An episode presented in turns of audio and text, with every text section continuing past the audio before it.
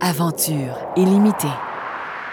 Expédition pôle intérieur Amérique du Sud, épisode 11. On est à Saint-Ignacio. Ouais, une belle petite ville sympathique. Oui, c'est euh, pour ceux amateurs d'histoire, euh, c'est une de- des cinq petites villes jésuites qui a été fondée dans les années 1730, euh, dans la partie qui avait été inexplorée par les euh, Espagnols à l'époque.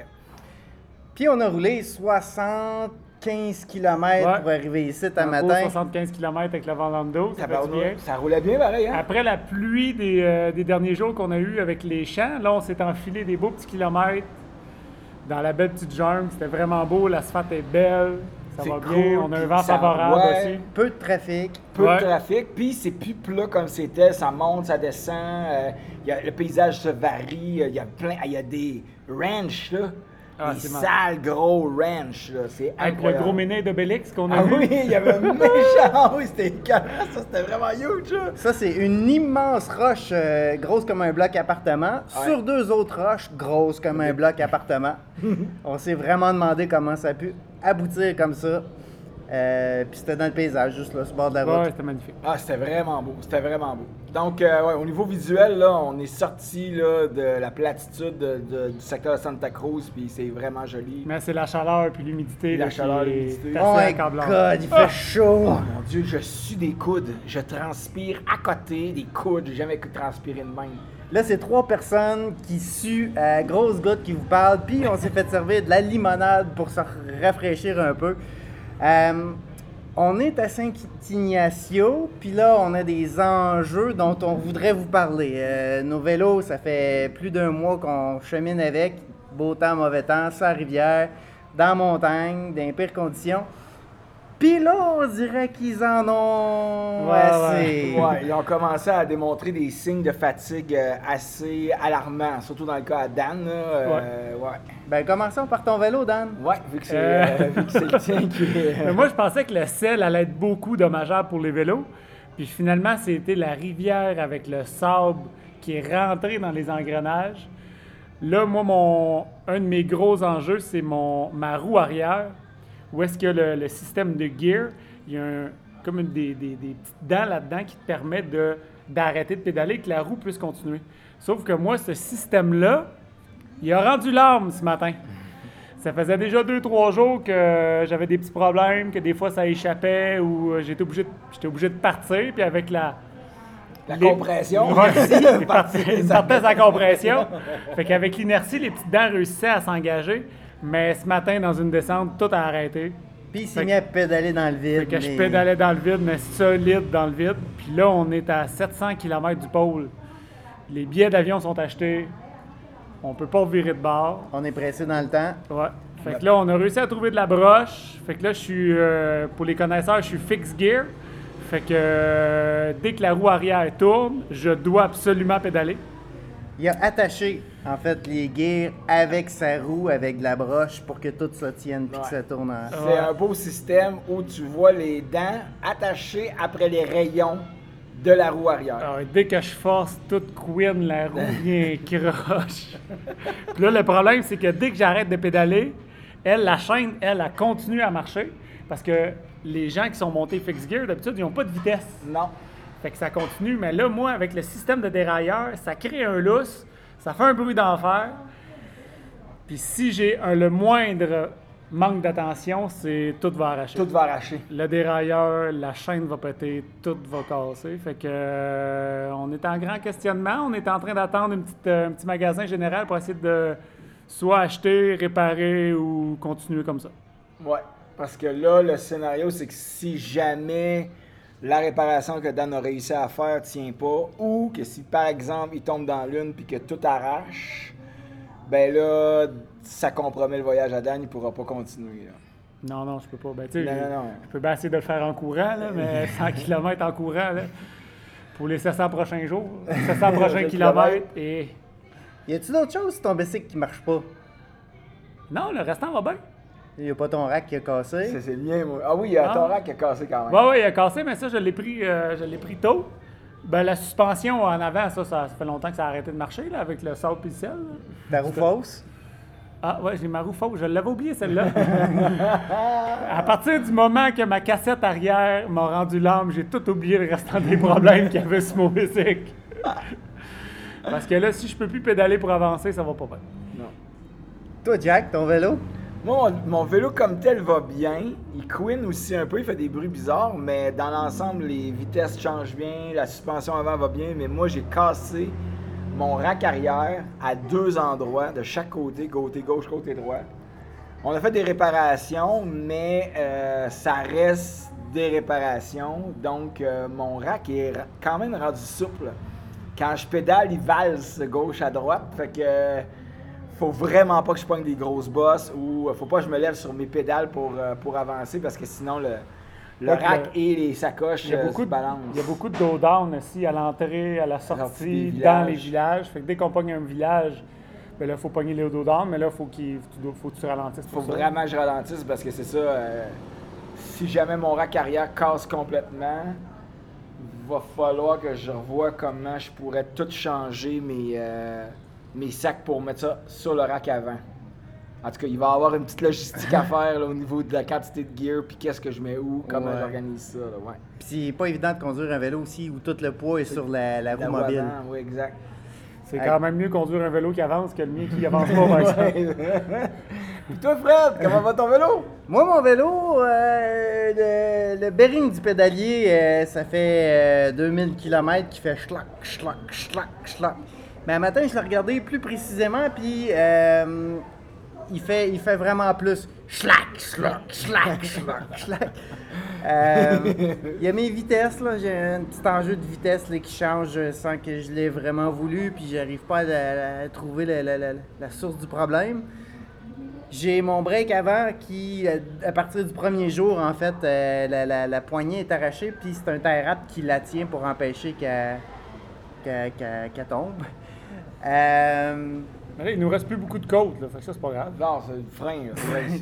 Non, non, mais ça va bien. Cette réparation-là, va super bien. Mon rack à moi, il n'a pas cassé. Non. C'est- sûr que je suis de, de- des trois gars, je suis celui qui ferait vraiment, vraiment le plus attention à, son, à ses équipements. Euh, Elle va. fait Est-ce qu'on que- parle de ta tante? Bon, j'avoue que ma tante, elle est en lambeau. Puis pour ça que, tu sais, quand t'es habitué d'avoir une pôle dans le milieu qu'avec un petit élastique qui relie tous les trucs puis que ça s'embouffe tout seul, ben moi, c'est plus comme un, un casse-tête. Quand je viens monter ma tente, je C'est prends... Ikea. Ouais, c'est ça. Je prends un morceau de pôle à la fois, je les empile les uns avec les autres. Puis si ça tient, je peux les mettre dans le bon endroit. Puis le, le dernier coup, c'était hier soir. C'est l'âme qui a essayé de partir avec ta tante. Ouais, durant la nuit, j'ai un âne qui est venu attaquer ma tante puis qui l'a achevé. Fait que j'ai fini avec, euh, avec un moustiquaire d'en face ce matin. J'ai, j'ai, j'ai rampé dehors de ma Ben, tante. beaucoup plus aérodynamique, Ah, la tienne. Seigneur, elle pogne plus Des- dans le vent, zéro non, rien. déjà, déjà qu'elle n'est pas beaucoup haute. Les notes doivent faire à peu près quoi, 4 pieds de haut? Ah, max. Quatre pieds, hein? Puis celle-là, celle-là après, je pense qu'elle fait 2 pieds d'eau. Ouais. Fait que, en fait, on se pose des grosses questions à savoir est-ce qu'on va se rendre, dans quelles conditions on va se rendre, puis là, on est limité dans le temps. Euh, on peut pas. euh, en fait, il faut qu'on fasse. Juste pour se rendre dans les temps, il faut qu'on fasse 110 km par jour. Tous les jours. On peut pas avoir une journée de- ou une demi-journée de congé, là. C'est comme un. On est dans une. Pas une course contre la montre, mais un petit peu dans le sens où on n'a pas de backup de temps. Il faut absolument qu'on avance 110 km à tous les jours. Ouais, ben, c'est ça, parce que le, Oh, là, ce que vous entendez, c'est la, euh, crème- la crème glacée. C'est la crème c'est le glacée. petit, le petit bonhomme de la crème glacée. Euh, Parce que mon problème de roue, il est quand même réparable. Oui, C'est juste que en ce moment, il faut le réparer dans la prochaine demi-heure. c'est ça. Parce que sinon, ça marche pas. Non, On peut pas prendre une on demi-journée. une Non, non. puis- on- Mais tu sais, sinon, je pourrais prendre euh, la journée au complet, trouver des trucs, mais il faut absolument avancer. Puis nos billets d'avion sont achetés, il faut continuer. On- C'est une, une course contre la montre en ce moment. C'est ça, c'est ça. Bon. Le pôle intérieur. Pourquoi qu'on s'en va là? Euh, c'est parce que moi, j'ai entrepris d'atteindre le centre de chaque continent de façon sportive. Euh, ça, c'est le deuxième. J'ai fait l'Antarctique. Et quand je parle du centre du continent, c'est l'endroit le plus loin de toutes les côtes. Le, plus loin de l'océan ou à la limite d'une frontière d'un continent. Euh, si vous cherchez sur Internet, vous allez le trouver sur Wikipédia, les coordonnées de chaque continent. Donc là, nous, on a pris cette coordonnée-là. Ça donne au Brésil d'une région qui s'appelle le Mato Grosso. On sait que pour les euh, trois derniers kilomètres, il faut qu'on s'achète une machette parce que ça se finit dans la jungle. Ouais, ouais, ouais, ouais, ouais. C'est Euh. c'est assez dans le bush. Mais c'est c'est vraiment juste pour avoir un objectif. Ouais. Parce qu'en fait, le plaisir, la réalisation, le dépassement de soi, il est dans chacun des pas. Hein, c'est pas à l'atteinte de l'objectif que, que- que notre vie change. là. Il n'y aura pas des feux d'artifice dans, dans, dans, dans la jungle avec la machette. Là. Puis pour nous, en fait, ça va être comme juste, yeah, on l'a atteint, c'était l'objectif, mais on a vécu, vécu une sacrée aventure pour se rendre jusque-là. Bon, là, on parle d'aventure, on n'a aucune idée de ce qui nous attend dans la prochaine demi-heure, parce que là, on a trouvé un magasin, on va pouvoir se réparer. On attend qu'il ouvre là, en ce moment. Euh, puis après ça, ben, il y a plan B, C, D, E. Euh, il peut y avoir d'autres bris d'équipement, il peut y avoir la maladie, il peut y avoir les douanes à passer. Oui, exactement. Il y a plein de beaux, ben, des beaux inconnus. Il y a plein d'inconnus qui nous attendent euh, par rapport à ce qu'on connaît déjà, mais aussi ce qu'on ne connaît pas. Euh, la route au Ouais. Brésil, c'est-tu une route pavée? C'est-tu Ouais. complètement détruit? C'est-tu défoncé, de la terre battue? C'est- On ne le sait pas. Parce qu'on roule bien sur la belle asphalte, là. Oui, en ce moment, la SAT est super. là. Ça roule vraiment bien. Puis, euh, on- puis en plus, de la façon que le dénivelé est fait, ben, avec les ventes d'eau et tout, on avance bien. la- Le kilométrage s'enchaîne bien. Mais est-ce que tout ça va changer? Est-ce que ça va perdurer? Un vent de face, ça te scrape un, Euh, une moyenne. moyenne, une moyenne assez Ouais, vaste. ouais, ouais. En tout cas, au moins, à trois vélos, on est capable d'en monter un qui a du sens pour Fred, si jamais il arrive quelque chose. Ouais, ben c'est un peu le constat que moi puis Dan on s'est fait, c'est on s'est dit ultimement le but c'est que Fred atteigne tous les pôles intérieurs d'une accessibilité. Donc si jamais on, on- on doit défaire un ou deux vélos pour en faire un qui fait qui puisse atteindre l'objectif, au moins Fred il pourra l'atteindre, tu sais. Quel geste noble. Ouais, C'est des, c'est des chevaliers, ces gars-là. Ben, c'est juste qu'on a envie de s'acheter un biscuit à gaz. Puis de continuer un bicycle. L'autre Ouais. option c'est que euh, Dan il loue euh, Winnebago. Ouais, c'est ça, c'est loin. Euh, non.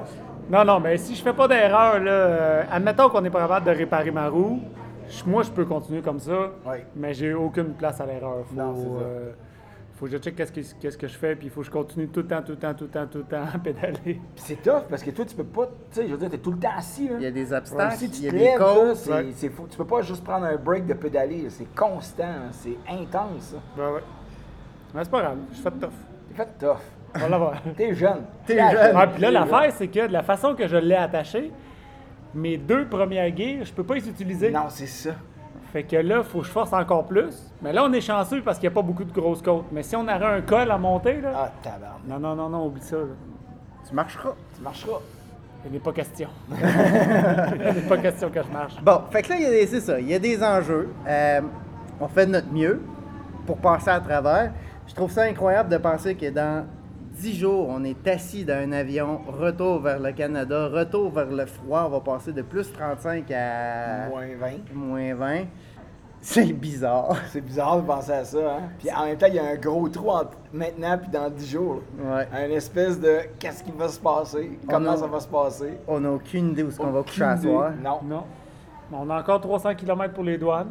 Ouais. Après, après les douanes, mais qu'on soit rendu au Brésil, là, ça, ça va être, euh, ça va être une grosse étape. C'est sûr, ouais. Fait que euh, c'était notre petit moment de doute, notre doute par rapport aux équipements, à savoir ce qui s'en vient, tout ça. On garde le focus, on garde l'objectif en tête, puis surtout, on se concentre sur chacune des étapes qu'on franchit pour atteindre cet objectif-là. Donc, euh, lâchez pas, gardez votre motivation, peu importe votre projet, oubliez pas, c'est chaque pas qui compte, pas seulement la destination. Et là-dessus, on vous dit... Schlack! Ce récit de l'aventure Amérique du Sud pour l'intérieur vous a été présenté par Groupe Gamma Sport avec Daniel Barrio. Jacob Racine. et Fred Dion.